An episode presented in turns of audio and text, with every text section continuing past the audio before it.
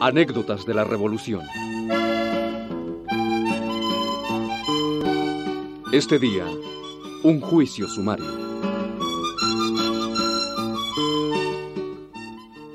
El 15 de agosto de 1914, entraron las tropas constitucionalistas en la Ciudad de México al mando del general Álvaro Obregón, quien para evitar lo más posible todo trastorno del orden público, hizo circular un manifiesto en el que se especificaba que se castigaría con la pena de muerte, sin más trámite que el de la identificación, a cuantos cometieran robos, asaltos, violencias u otros delitos del mismo orden.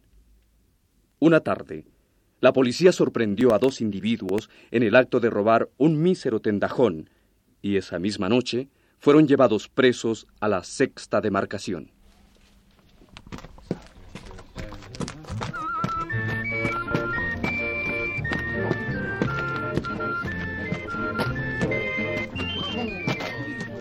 Señor comisario, aquí traemos estos dos individuos que encontramos robando en un tendajón. Ahora, no empuje.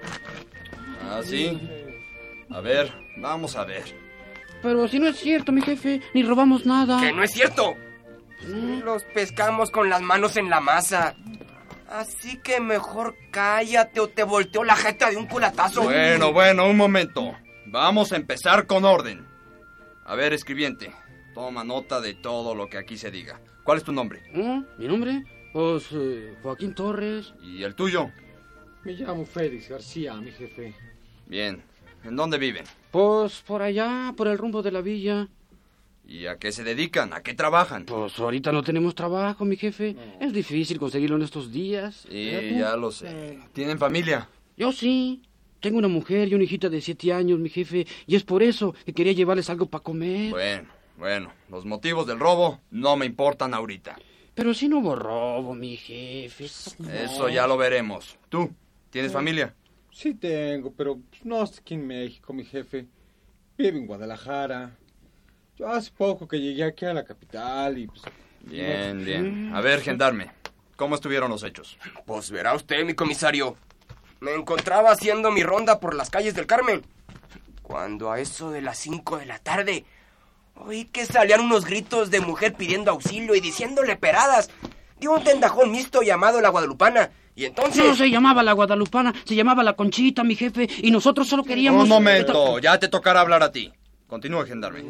Decía que entonces corría a ver qué pasaba. Y encontré estos dos al otro lado del mostrador. Uno estaba agarrando a la mujer y trataba de taparle la boca. Y el otro estaba bajando algunas cajas y esculcando los cajones. A ver, a ver. ¿No estaban amenazando a esta señora con algún arma de fuego o algún puñal? No, mi jefe, si, si nosotros no somos asesinos. Sí, ahí... Ya te dije que te callaras. Si vuelves a hablar, me veré en la necesidad de ordenarle al gendarme que te calle. Está bien, mi jefe. No, señor. No tenía ningún arma. Solo uno de ellos tenía agarrada a la señora, que pateaba y gritaba como si la estuvieran matando. Vieja chillona. Entonces, yo corté cartucho y les dije que se rindieran. Este luego, luego alzó los brazos y soltó a la señora. Pero este otro quiso echarse a correr. Tuve que hacer un disparo al aire para que no se me pelara. Ya para entonces se había juntado un bolón de gente. Yo les amarré las manos con un mecate y me los traje para acá entre gritos y mentadas del populacho. Bien, bien, todo está bien. Pero, ¿y el cuerpo del delito? Lo que se robaron, ¿dónde está? Pues se lo dejé a la señora del tendajón. Este ya se había echado unas cajas de galletas en un costal y estaba cogiendo unas botellas. ¿Y dinero? ¿No habían robado dinero? No, mi jefe. Los esculqué bien y no tenía ni quinto. Ah, qué caray. Bueno, pero es evidente que hubo robo y alteración del orden público.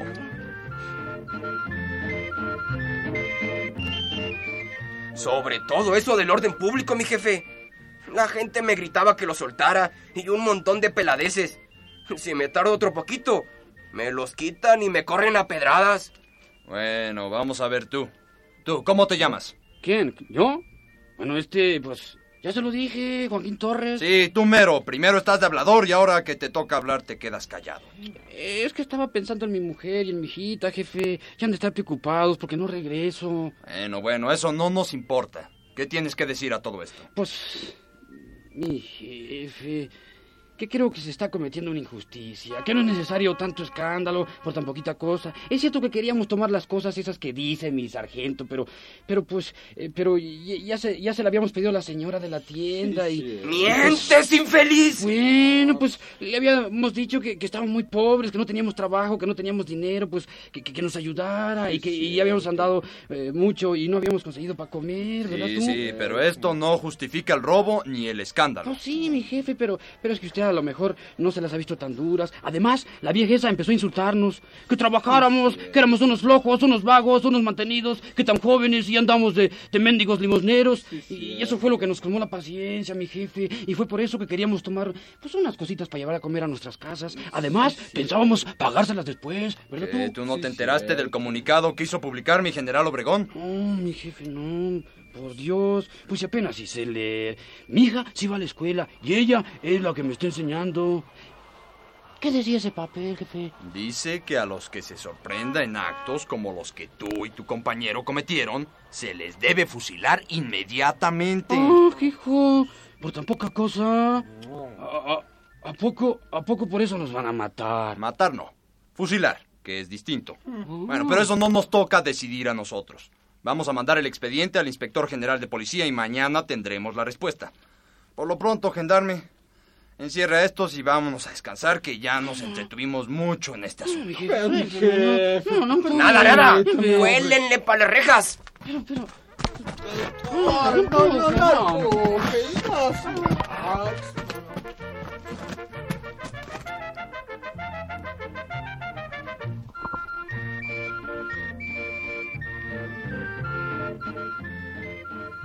El expediente fue llevado esa misma noche de las calles de Revillagigedo, donde se encontraba la sexta demarcación, a las calles de Humboldt, domicilio de la Inspección General de Policía. Allí se encontraba el general Cosío y el licenciado García platicando sobre los recientes acontecimientos en la capital de la República. Me parece muy bien que usted haya sido nombrado inspector general de policía por el primer jefe general, y no me canso de felicitarle por ello. Pero que usted me haya llamado para ayudarle a organizar la policía metropolitana, pues eso todavía no me cabe en la cabeza. Yo qué sé de estas cosas. Algún día le diré por qué lo hago, licenciado. Creo imaginarme las causas. Yo no estoy muy bien parado con el primer jefe que digamos. Lo he criticado algunas veces en sus propias barbas y eso a él no le gusta. Usted lo hace por protegerme de sus arranques de ira, ¿verdad? Ah, por ahí va la cosa. No cabe duda que es usted un gran amigo, general. Solo cumplo con un deber de tal, mi estimado licenciado. y a todo esto, usted debe estar agotado por el ajetreo de los últimos días. Ah, sí, hombre. He acompañado a Obregón en todos los actos públicos desde que don Venustiano le autorizó para que tratara la rendición del ejército federal y la ocupación de la Ciudad de México. ¿Ah, sí? Eh, Nada menos antier estuve con él en el Teoloyucan, donde firmó los tratados al respecto. Y ya ve usted que ayer hicimos la entrada a la ciudad con todas las fuerzas constitucionalistas. Sí, por cierto, general, que esa fue en verdad una entrada triunfal. Desde el caballito había una gran multitud a recibirlos con banderas que rezaban Salve, oh gran caudillo, emblema de justicia y libertad, Venustiano Carranza. Viva la revolución y algunas otras. Lucía usted magnífico.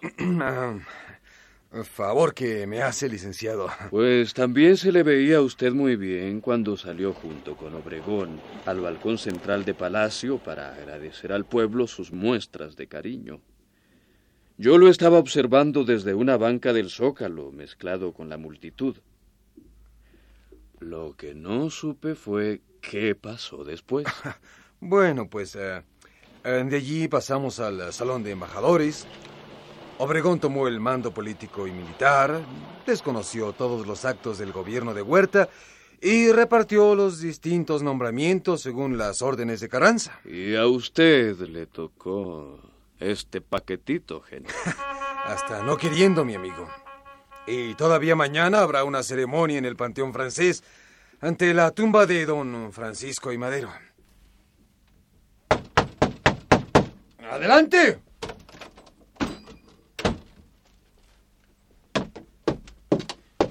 General, acaban de traer este expediente de la sexta demarcación. Dicen que es urgente que usted resuelva. Otro caso de esos. Bueno, en este momento lo veo. Puedes retirarte. Sí, mi general.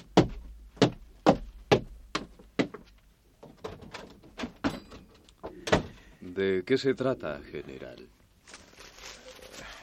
De estos individuos que alteran el orden público. Tengo instrucciones de mandarlos fusilar inmediatamente. Así lo prometió Obregón en los tratados de Teoloyucan.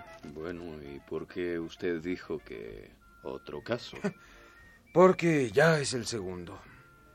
Hoy se fusiló a un oficial que se decía del Estado Mayor del general Pablo González, que se emborrachó y armó una escandalera en el Café Colón hiriendo a uno de los mozos. Y ahora estos dos infelices. Tome, échale una ojeada al expediente. A ver, A usted como licenciado, ¿qué le parece? pues no me parece. No. Esto es un juicio sumarísimo, casi un vil crimen. Entonces, eh, ¿usted qué me aconseja? ¿Yo? Nada. Hombre, ¿cómo nada? Recuerde usted que yo soy civil. Mm, Bueno, eso sí, pero mm, como civil, eh, ¿qué haría usted? Pues no asumir ni compartir la responsabilidad de ningún fusilamiento. Y como militar, Por eso no soy militar. es decir, que sí fusilaría usted. ¿Obedecería las órdenes o me insubordinaría? Ah, no me saca usted de apuros.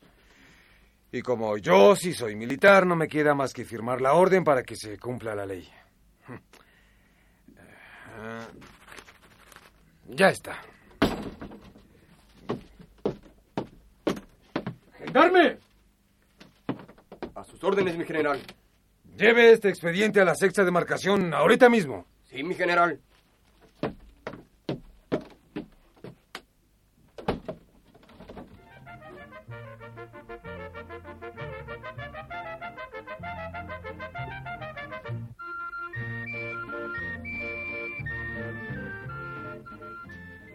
A las primeras horas del día siguiente, el comisario de la sexta demarcación ya tenía en sus manos el expediente. Por la ciudad había recorrido la noticia de un nuevo fusilamiento, y tanto en los pasillos como en las afueras del edificio se encontraba congregado un grupo de curiosos en espera de los acontecimientos. El comisario había mandado traer a los presos al patio de la ejecución, donde ya estaba preparada la escolta. Entonces, comunicarles la sentencia y cumplirla en el acto.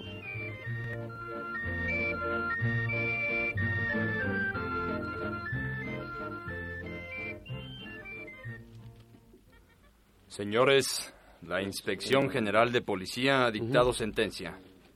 La orden es en el sentido de fusilarlos inmediatamente. ¿De fusilarnos? Fusilarnos. ¿Pero por qué? ¿Qué? ¿Por qué? Porque esas son las órdenes y deben de conformarse. Pero, pero ¿cómo hemos de conformarnos, mi jefe? ¿De dónde, pues, los saca sus justicias? Ustedes han cometido faltas muy graves, sobre todo en estos momentos de tanta trascendencia para la patria, cuando nuestro heroico ejército revolucionario ha entrado en esta gran ciudad y además... Sí, mi jefe, sí. Eh, yo no niego nada de eso, ni tampoco que las órdenes que usted tiene son buenas. No, mi jefe. Lo único que digo es que, pues, eh, en verdad de Dios, no es justicia que nos afusilen por tan poquita cosa, Sí, mi es jefe. cierto, no. mi jefe. Considéralo usted nomás. A fusilarnos. Aquí, aquí el señor sargento. Gendarme, por favor. Bueno, bueno, el señor gendarme también le podrá decir a su merced que Ancina no se hacen estas cosas. A mí no me metas. Yo no tengo nada que decir. Además, no hables de lo que no sabes. De lo que no sé, no, mi jefe. Si van a matarnos. Pues entonces que venga mi licenciado y él se lo dirá, porque en sus libros lo tiene escrito todo eso. Este no es el momento de licenciados. ¿Tos cuándo, mi jefe? Durante el juicio. Pero si, si no ha habido juicio, y eso bien lo sabe usted, mi jefe. Sí, hombre, sí lo ha habido. El juicio fue lo de anoche. Pues yo le aseguro que eso no fue juicio, y, y si lo alegan, hay engaño. Los juicios, con la ayuda de Dios, son de otra manera, con jueces, con testigos, con licenciados, con público, y duran mucho. Cuanto y más, si son para te- sentenciar a muerte, no, mi jefe. No lo mandan a- así nomás, así porque sí, a uno para que lo sepulten. Tiene que ser, hombre. No, Tiene que ser. señor, No, señor, ¿por qué hacer? Y ustedes mejor saben. Ya te te di- dije que yo no sé nada. Pero sí. Además son órdenes de mi general Obregón. Pues sí es cierto que el general Obregón ha dado órdenes que nos afusilen. Al menos permítanos que nos oiga mi general. Uh, Jule, eso es muy difícil. Él ha de estar ahorita en una ceremonia oficial. Yo le prometo que si me oye no han de a fusilarnos, aunque le cuente la mera verdad. Como ya le dije, la pura pobreza es la que nos ha hecho a uno que sea un maldito y meterse en los robos y todo eso. Pero a eso nomás, sino otra cosa, como a ustedes les consta. ¿Cómo que usted, mi jefe, que si el señor general Obregón sabe todo esto, ha de mandarlo que nos, que nos mate, pues? Llévenos usted con él, por lo que más quiera, jefe. Se lo suplicamos, mi jefe. Sí. Bueno, bueno, me parece que ya es demasiado alegar. ¿Obedecen? ¿Sí o no?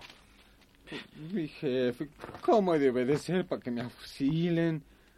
Dios no quiera que alguna vez se vea usted en este trance. Póngase en mi caso, mi jefecito, sea usted cristiano, ¿no? Además, tengo un hijito, usted lo sabe. ¿Qué va a ser de ella si me matan? Todavía ayer a estas horas estaba yo con ella, muy quitadito de la pena, muy seguro de verla crecer hasta hacerse mujercita. Y ahora quieren matarme tan solo porque tuve una mala idea. No, no, mi jefe, no haga eso. Yo le suplico por su mamacita linda que no me afusile. La Santísima Virgencita se ha de premiarlo. Digo, si nos hace su merced un servicio tan grande como es el de salvarnos la vida a los dos. Jefe, usted, ¿qué pasó? ¡Ya basta! Yo tengo que cumplir las órdenes. Si no van por la buena a colocarse cerca de la pared, los llevaremos por la fuerza. A ver, gendarme. Mande usted, mi comisario. No, no, no, mi jefe, no se acalore. A la fuerza no, no hace falta. Yo me defiendo con razones porque creo en la justicia, pero no quiero que digan que tengo miedo. En llegando la hora, yo también sé morirme. Solo le pido un favor, mi jefe, que me traigan un padrecito. Si han de fusilarme, siquiera moriré con la conciencia tranquila, mi jefe.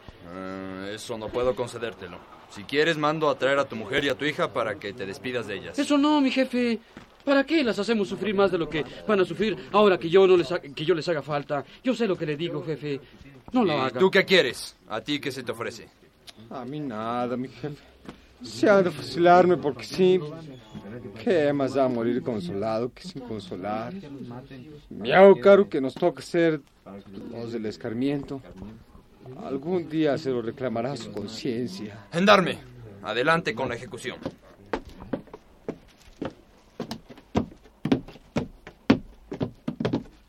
¡Escolta! ¡Preparen!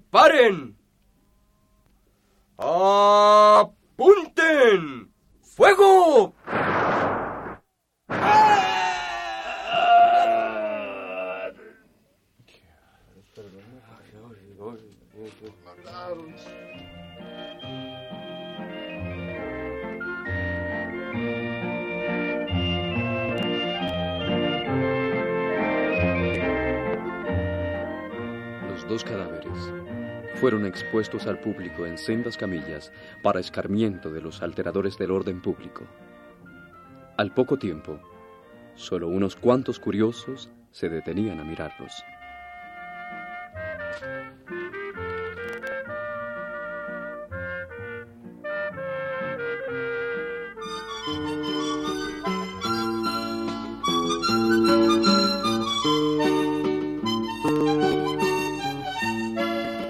Hemos presentado Anécdotas de la Revolución. Este día ofrecimos un juicio sumario. Actuaron General Cosío, César Arias. Comisario, Emilio Evergenchi. Gendarme, Raúl Ruiz. Preso, César Castro. Otro preso, César Arias de la Cantoya. Licenciado García, y narrador Alejandro Aguilar.